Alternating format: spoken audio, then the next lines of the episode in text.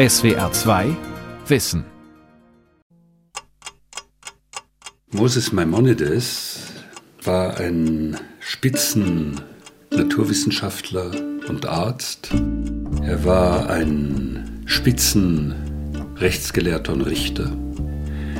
Er war ein Spitzenphilosoph und er war Rabbiner Gemeindeführer kann man sagen. Und diese Kombination an Kompetenzen, die wünscht man sich doch. Christliche Theologen des Mittelalters beriefen sich auf ihn, auch einige Philosophen der Aufklärung und immer wieder moderne Theologen über die Grenzen der Religionen hinweg. Moses Maimonides, jüdischer Philosoph des Mittelalters. Eine Sendung von Rolf Kanzen.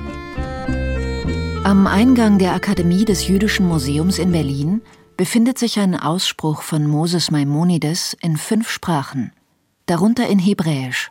Shma Haemet Mimi Shamra, höre die Wahrheit, wer immer sie ausspricht. Ob das jetzt die heidnischen Philosophen der Antike sind oder die arabischen Philosophen der Gegenwart. Die arabisch-islamischen Philosophen des 12. Jahrhunderts.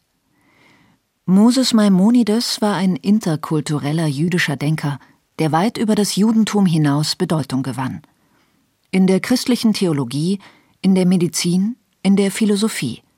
Geboren wurde Maimonides, die Forschung ist sich nicht einig, 1135 oder 1138 in Cordoba, im heute spanischen und damaligen islamisch-arabischen Andalusien. Er spricht davon, er sagt immer, bei uns im Al-Andalus. Daniel Kochmalnik ist Professor für jüdische Theologie und Philosophie an der Universität Potsdam. Al-Andalus galt im arabisch-islamischen Mittelalter als Paradiesgarten. Eine Wahrnehmung, die Muslime, Juden und Christen teilten. Das Klima war angenehm, nicht zu heiß, nicht zu trocken. Das Land war grün und fruchtbar. Der Bevölkerung ging es gut. Angenehm war auch das kulturelle Klima.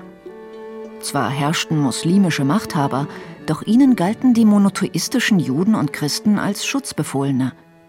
Sie zahlten eine spezielle Kopfsteuer und erhielten dafür religiöse Selbstbestimmung. Diese Koexistenz wird oft idealisiert, aber in Anbetracht der Intoleranz der späteren Eroberer, sei es die muslimischen Fundamentalisten, die Almohaden oder dann später die Christen, erscheint im Rückblick diese Zeit als ein goldenes Zeitalter.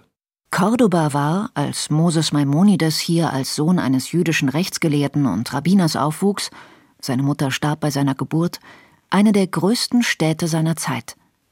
Einige Stichworte zu Cordoba. Zwischen 250 und 500.000 Einwohner. Die Stadt war wohlhabend.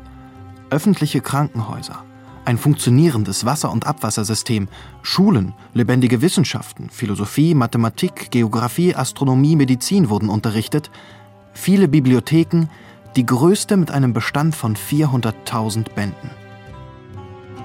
Zum Vergleich.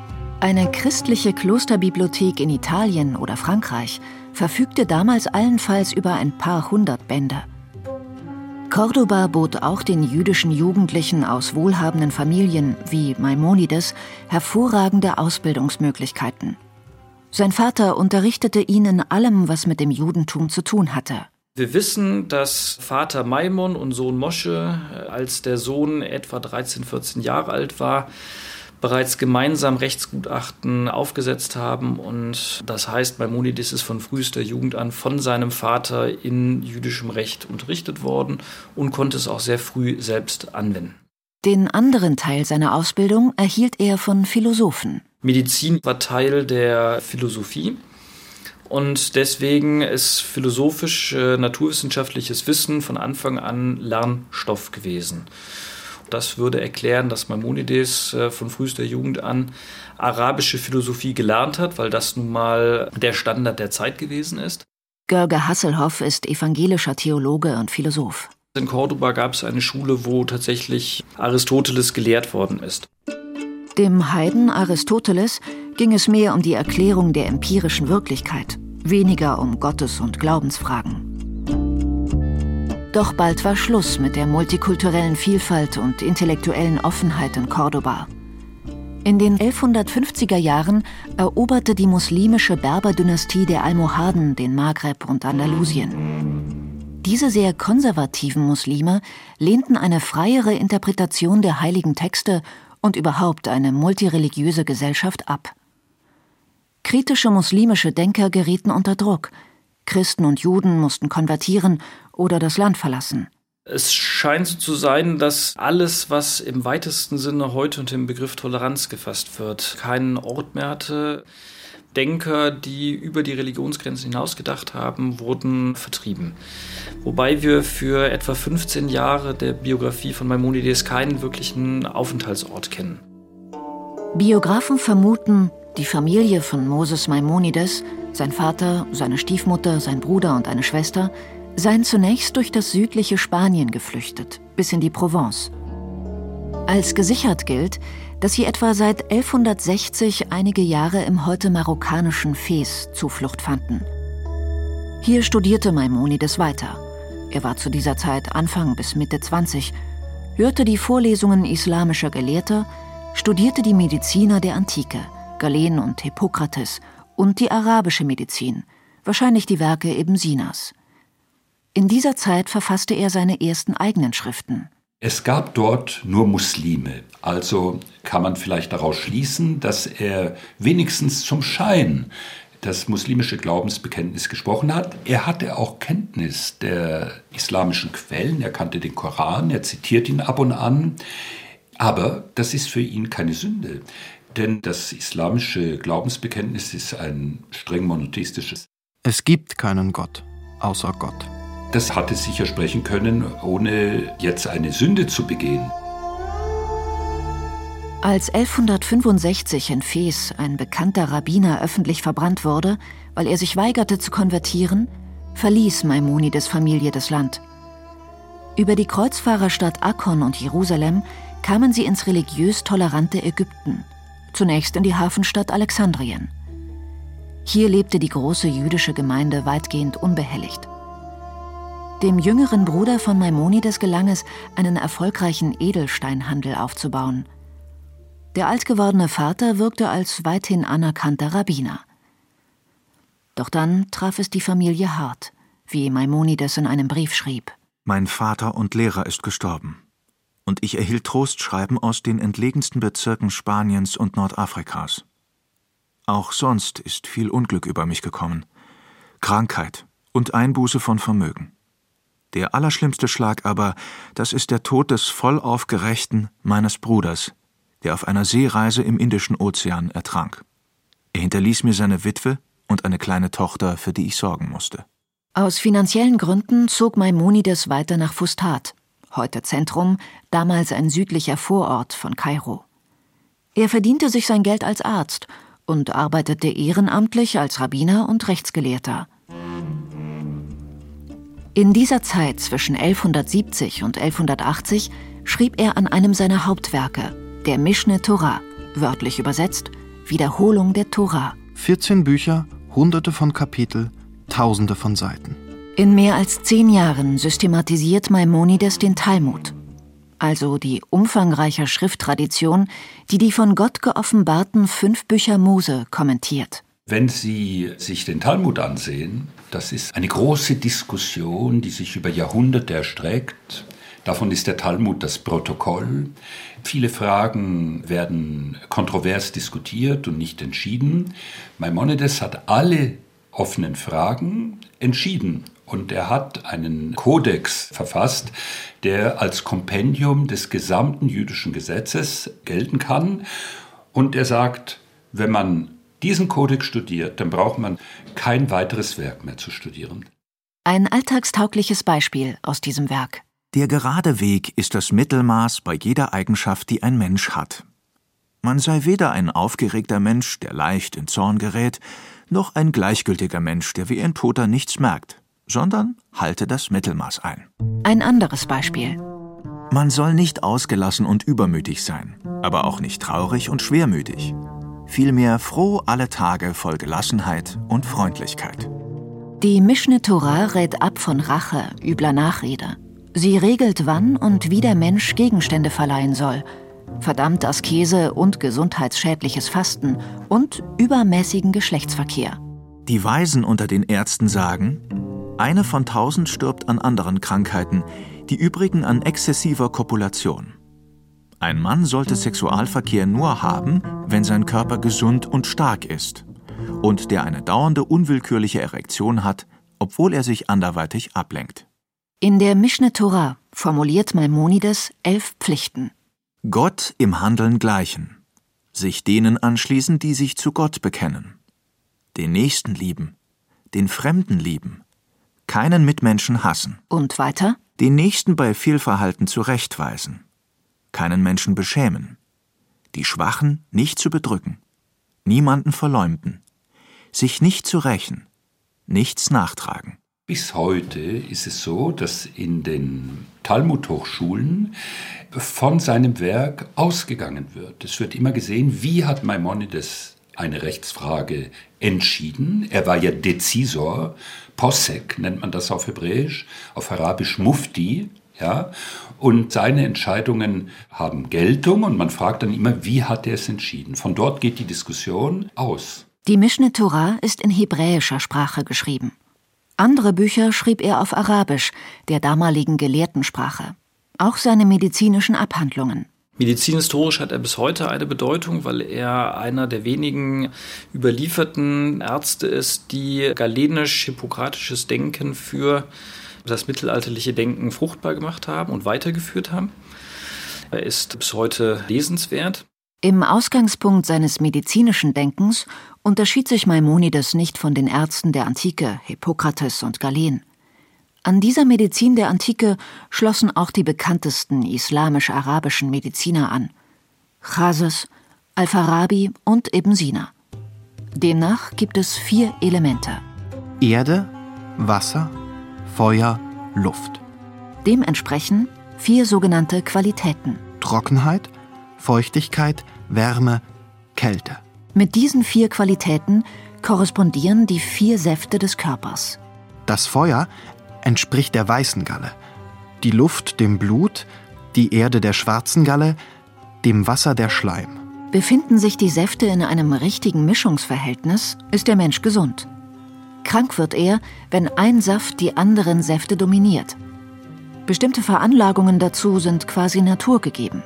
Der trübselige Melancholiker hat zum Beispiel zu viel schwarze Galle, der aufbrausende Sanguiniker zu dünnes Blut. Diesen Veranlagungen müssen die Menschen entgegenwirken, um im inneren Gleichgewicht zu bleiben. Der Arzt hilft mit Diättipps und Medikamenten. Dabei richten sich Diagnose und Therapie auf seelische und körperliche Faktoren. Die heute dominierende Trennung zwischen psychosozialen und somatischen Faktoren bei der Entstehung und der Therapie von Krankheiten kannte Maimonides nicht. Auch die Ursachen von Krankheiten sind, Maimonides zufolge, keine nur körperlichen. Erstens. Übel entstehen von Seiten der Natur. In heutiger Sprache, sie sind genetisch bedingt. Zweitens. Übel widerfährt Menschen von anderen Menschen. In heutiger Sprache, sie sind sozial verursacht. Gewalt, Krieg, Willkür, Ungerechtigkeit, Verletzung der Menschenwürde. Drittens. Übel entspringen unseren Handlungen selbst. Durch individuelles Fehlverhalten. Es kommt insgesamt darauf an, dass der Mensch in der Mittelstraße wandele, das, was er hat, genieße, mäßig esse, mäßig trinke, was erlaubt ist, mäßig beiwohne. Und auch sein sonstiges Verhalten, Denken und seine Gefühle steuere. Maimonides empfiehlt, hier folgt er der Tugendethik des Aristoteles, dem Mittelweg, den Weg zwischen den Extremen. Das heißt, Maimonides versteht Gesundheit und Krankheit, heute würde man sagen, ganzheitlich. Körperliche, seelische, moralische, spirituelle Einflüsse, Denken und Fühlen muss der Arzt beeinflussen, um Gesundheit zu erhalten und Krankheiten zu heilen. Bei leichten Krankheiten soll sich der Arzt darauf beschränken, die Kraft des Kranken zu stärken und das Wirken der Natur zu erleichtern. Die Ärzte täuschen sich, wenn sie meinen, der Natur massiv helfen zu müssen. Um das körperlich-seelische Gleichgewicht wiederherzustellen, empfiehlt Maimonides die Verbesserung der Atemluft, danach die des Wassers, danach die der Speisen. Er wandte aber auch Heilpflanzen an, und soll auch selbst chirurgische Eingriffe vorgenommen haben. Der Arzt trachte danach, dass jeder Kranke, stets ebenso wie der Gesunde, heiteren Gemüts sei und dass von ihm seelische Affekte genommen werden. Mit diesen Grundsätzen macht Maimonides als Arzt Karriere.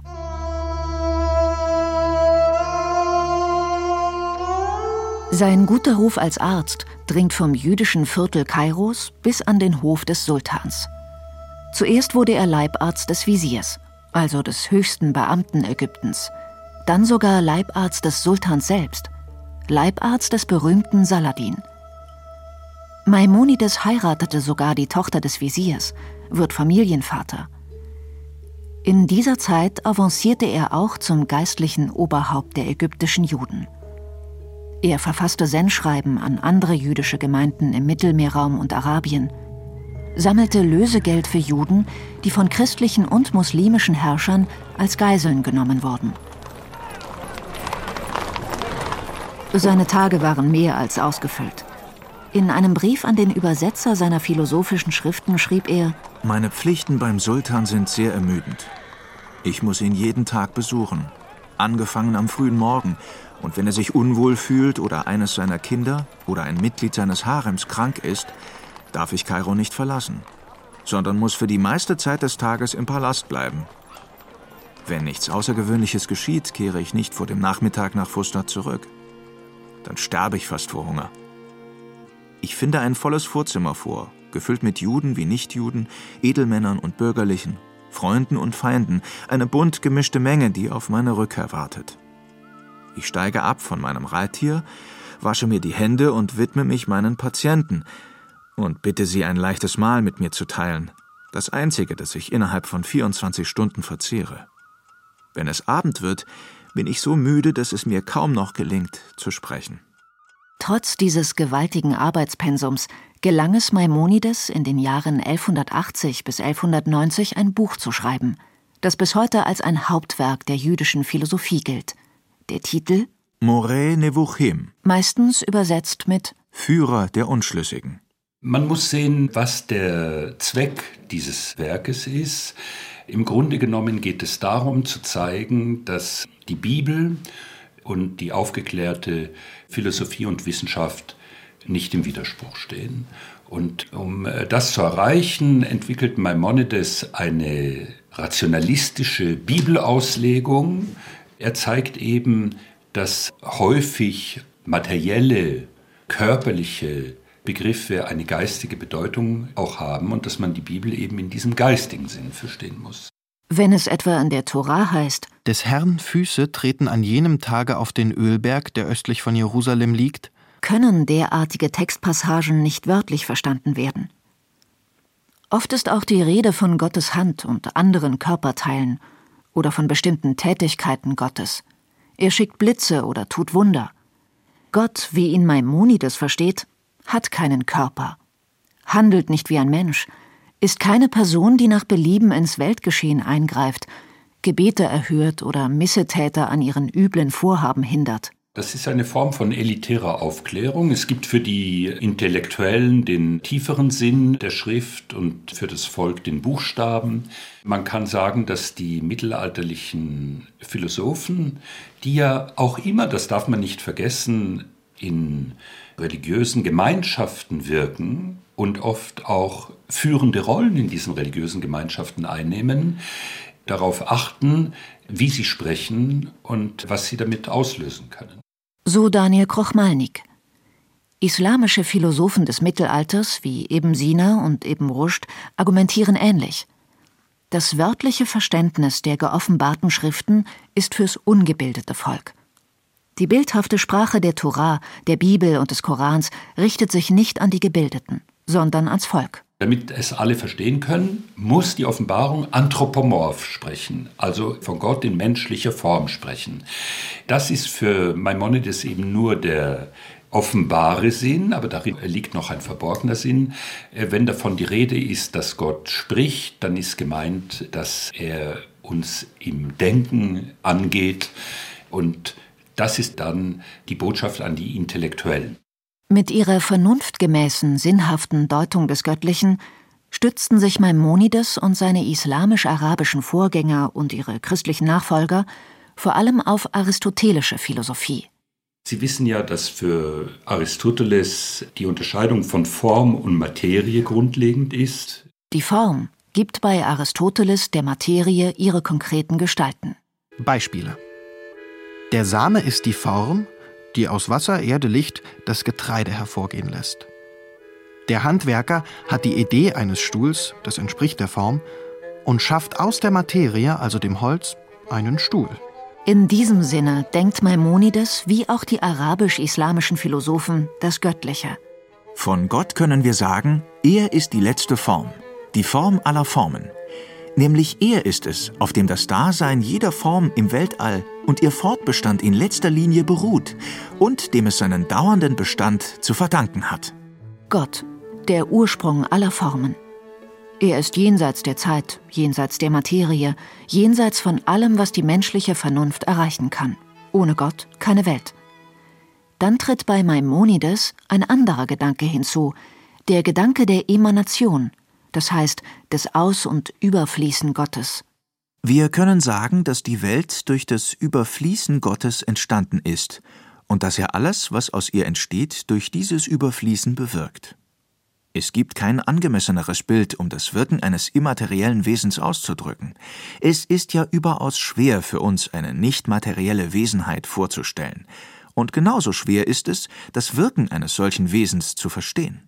An einer anderen Stelle im Führer der Unschlüssigen gibt Maimonides den Hinweis, dass diese Emanation, also dieses Überfließen, als überfließendes Denken, als überfließende Vernunft zu verstehen ist. Gott, Gott ist, ist ein, ein in Wirksamkeit befindliches Vernunftwesen. Daraus folgt notwendig, dass er und dieses gedachte Ding nur eins sind, nämlich sein Wesen, und dass die Tätigkeit des Denkens selbst das Wesen des Intellekts, nämlich sein Wesen ist. Somit ist er immer der Denkende, das Denken und das Gedachte. Gott ist dieses ewig schaffende Denken. Wirksam wird es in der menschlichen Vernunft. Mit ihr kann sich der Mensch eine Ahnung vom Göttlichen verschaffen. Dazu erzählt Maimonides seinem Schüler ein Gleichnis.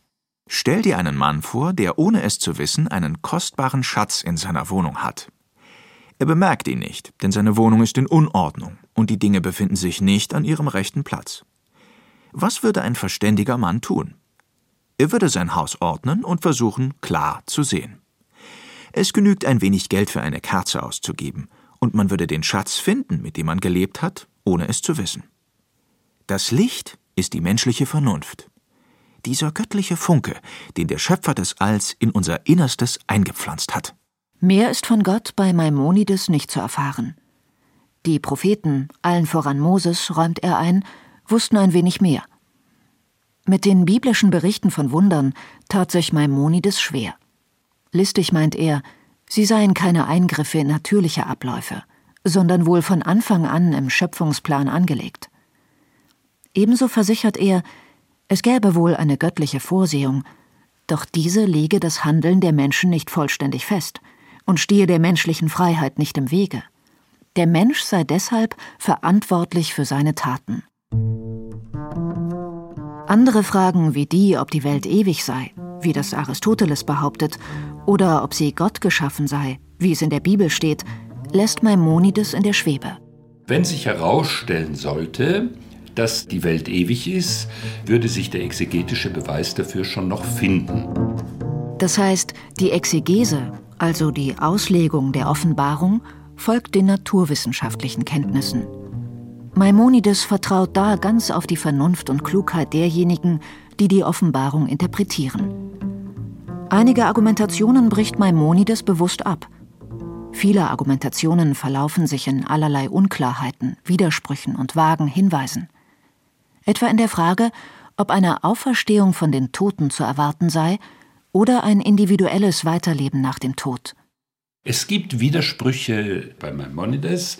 Auf Hebräisch kürzt man Moses Maimonides, Rabbi Moshe ben Maimon, Rambam ab. Und dann sagt man, es ist ein schwerer Rambam. Er ist schwer zu verstehen. Klar ist für Theologen wie Daniel Koch-Malnick, dass er eine negative Theologie geprägt habe, in der über Gott keine positiven Aussagen möglich sein. Gott ist immer der andere, nichts, über das der Mensch Gewissheit erlangen könnte, so der evangelische Theologe Görge Hasselhoff. Maimonides sagt, wir können über Gott nicht in positiven Ausdrücken reden, denn das hieße, dass wir Gott festhalten und in irgendeiner Form zu einem Ding machen. Wenn wir von Gott reden können, dann können wir nur sagen, er ist nicht endlich, er ist nicht körperlich, er ist nicht fleischlich, er ist nicht. Und dieser Aspekt der Verneinung, der äh, steckt in dem Begriff der negativen Theologie äh, entscheidend drin. Wir können von Gott nicht in positiven Begriffen reden, sondern wir können immer nur sagen, was Gott nicht ist. Diese rationale Theologie wirkt bis in das moderne jüdische, christliche und islamische Denken hinein. Hinzu kommt, die heiligen Schriften und Offenbarungen seien nicht wortwörtlich zu verstehen. Vielmehr gelte es, diese alten Schriften mittels Vernunft immer wieder neu auf ihren Sinn hin zu befragen. Ein solches Verständnis vom Göttlichen und von den Offenbarungen könnte die Religionen verbinden und einen interreligiösen Dialog ermöglichen. Maimonides, der viele Jahre seines Lebens vor der Intoleranz flüchtete, war optimistisch – wenn sich die Menschen mit Vernunft den heiligen Schriften näherten, ist eine Verständigung über die Religionsgrenzen hinweg möglich.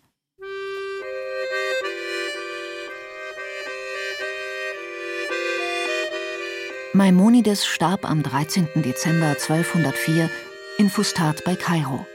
Biografen versichern, im Kreise seiner Familie, mit sich und der Welt im Reinen. Sein Grabmal ist im Heiligen Land.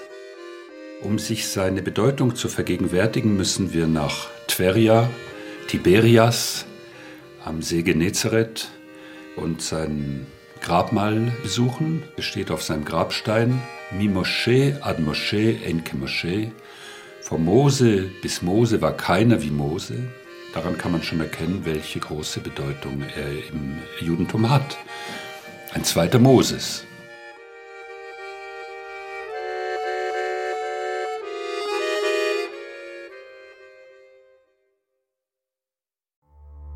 Die Welt verstehen. Jeden Tag. SWR2 Wissen.